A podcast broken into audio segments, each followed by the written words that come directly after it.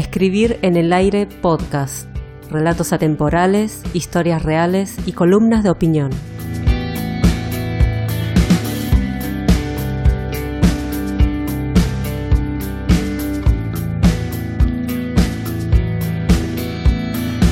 Open Door, Buenos Aires, junio o julio de 1985.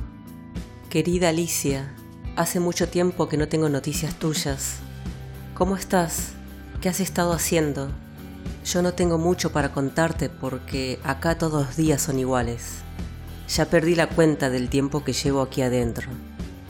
Soy la primera en levantarme. No sé realmente a qué hora porque no tengo reloj, pero sé que es temprano porque no hay nadie despierto y el cielo se ve entre azul oscuro y rosado allá a lo lejos, donde termina el alambrado de la colonia. Después del desayuno, que casi siempre nos dan mate cocido con pan, nos dan un uniforme y nos ponen a trabajar. A veces me toca jardinería, a veces panadería. Después al mediodía nos dan el almuerzo, casi siempre guiso o estofado. Si es principio de mes, le ponen algo de carne, ¿Sabes cómo extraño la suprema la Maryland que hacían en el bodegón de la esquina de casa? ¿O el pastel de carne de la nona? ¿O tus milanesas, Alicia, con ese rebozado que las deja tan crocantes?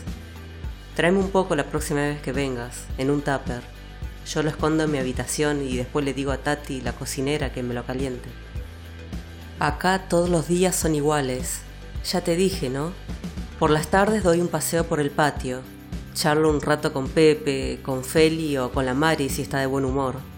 Le pido un cigarrillo a Toño y me doy una vuelta por los pabellones a ver si encuentro a alguien para jugar a las cartas. Los fines de semana no son más distintos. Acá todos los días son iguales. A veces pasan cosas. La doctora Isabel dice que es mi imaginación desbordante. Estaré loca, pero ciega no soy, por ahora. Una noche, ya tarde, Llegó un auto a la colonia. Un interno nuevo, pensé. Hacía tiempo que no entraba nadie. Bajó del auto y lo vi bien entre el marco de la ventana y la cortina. Un jovencito, apenas un pibe era. Lo llevaron a su habitación y no lo vi más en el exterior hasta semanas después que me lo encontré deambulando por los pasillos. Pensé que estaba encerrado por violento, pero cuando me acerqué a él me di cuenta que no podía ver, ni siquiera hablaba. El pibe no podía matar ni a una mosca. Dicen que los ciegos tienen los otros sentidos mejor desarrollados. Bueno, yo no sé qué tan cierto sea eso porque este pibe no sabía manejarse afuera. Se tropezaba con cualquier cosa y le tuvieron que enseñar a usar bastón. Y encima de ciego, mudo. Nadie podía comunicarse con él y ni siquiera tuvimos tiempo de conocerlo porque a los pocos meses se lo llevaron a otro lugar. Después, Después volvimos a lo normal, a lo de siempre. No sé si te conté, pero acá todos los días son iguales. Pero a veces pasan cosas. Por ejemplo, la otra vez vinieron muchos policías y nos interrogaron. Yo no entendía nada. Nos preguntaron por la doctora Cecilia, la que venía cuando alguien se enfermaba, la que nos atendía con una sonrisa y nos curaba el alma. No sé qué le pasó. Dicen que desapareció yo la vi ese día. Atendió a uno que tenía problemas en la piel, pobre. Se rascaba tanto que le sangraban los brazos. Más buena esa doctora.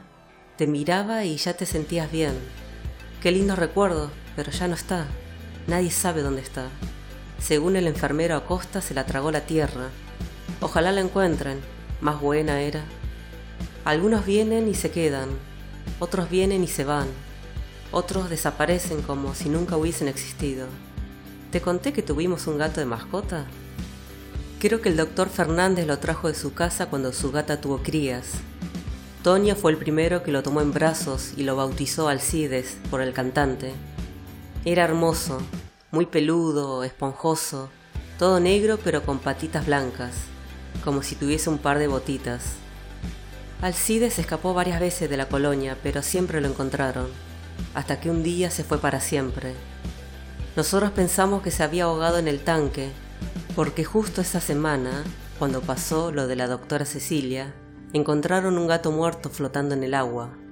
Sin embargo, el doctor Fernández nos dio la buena noticia de que lo encontró en su casa. Nos dijo que Alcides extrañaba la casa donde había nacido, donde estaban sus hermanitos, y por eso siempre se escapaba de Oquendor.